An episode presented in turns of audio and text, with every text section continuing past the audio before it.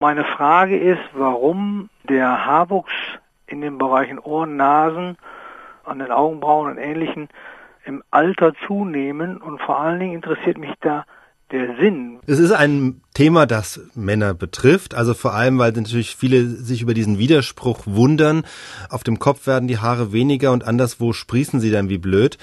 Ich habe darüber mal mit dem Hautarzt Gerhard Alfons Lutz gesprochen, der hat mir das folgendermaßen erklärt. Also es spielen zwei Faktoren eine Rolle. Zum einen der Hormonhaushalt, zum anderen die genetische Programmierung der Haarfollikelzellen.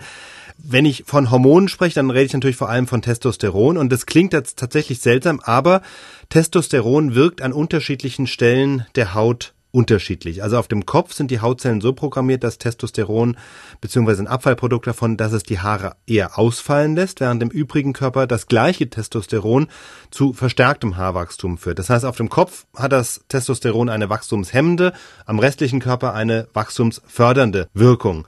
Das heißt, auf dem Kopf hemmt das Testosteron das Wachstum und überall sonst in der Nase, zwischen den Augenbrauen, auf der Brust, Rücken, Bauch, wo auch immer, ja, da hat das Testosteron eine wachstumsfördernde Funktion. Deswegen, so kommen ja auch letztlich Jungs in der Pubertät zu ihrer Körper- und Schambehaarung, weil das Testosteron das Haarwachstum am ganzen Körper bis eben auf die Kopfhaut anregt.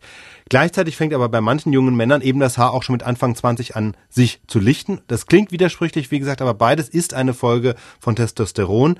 Wie stark die Haarwurzel aber in die eine oder andere Richtung auf das Testosteron reagiert, das wiederum ist dann eine Frage der Gene letztlich. Deswegen spricht man auch beim normalen Haarausfall der Männer von einem erblich bedingten Haarausfall, der dann eben steuert, wie früh oder wie spät das passiert.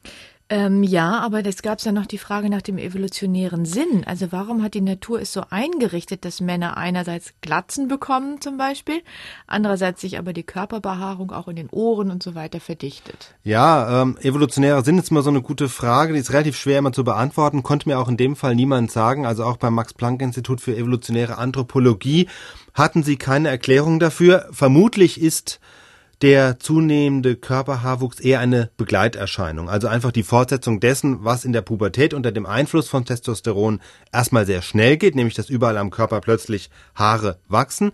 Das hört aber eben nicht auf, sondern geht dann nach der Pubertät verlangsamt bis ins hohe Alter weiter und stört ansonsten nicht. Es ist ja eben in der Evolution nicht so, dass alles immer einen Sinn haben muss, dass es das Überleben fördern muss, dass es die Fortpflanzung fördern muss, sondern vieles erklärt sich in der Evolution auch dadurch, dass es ein Nebeneffekt von irgendwas anderem ist, wie in dem Fall das Haarwachstum in der Pubertät und ansonsten eben nicht weiter stört und eben auch die Fortpflanzung nicht weiter beeinträchtigt. Und dazu gehören eben die Haare auf dem Rücken, auf den Ohren, die dichten Augenbrauen von Theo Weigel, sagen wir mal, ja, diese Haare haben alle noch keinen Mann umgebracht, geschweige denn davon abgehalten, Kinder in die Welt zu setzen. Und das ist es eben einfach, worauf es in der Evolution ankommt. Also es muss nicht einen tieferen Sinn haben.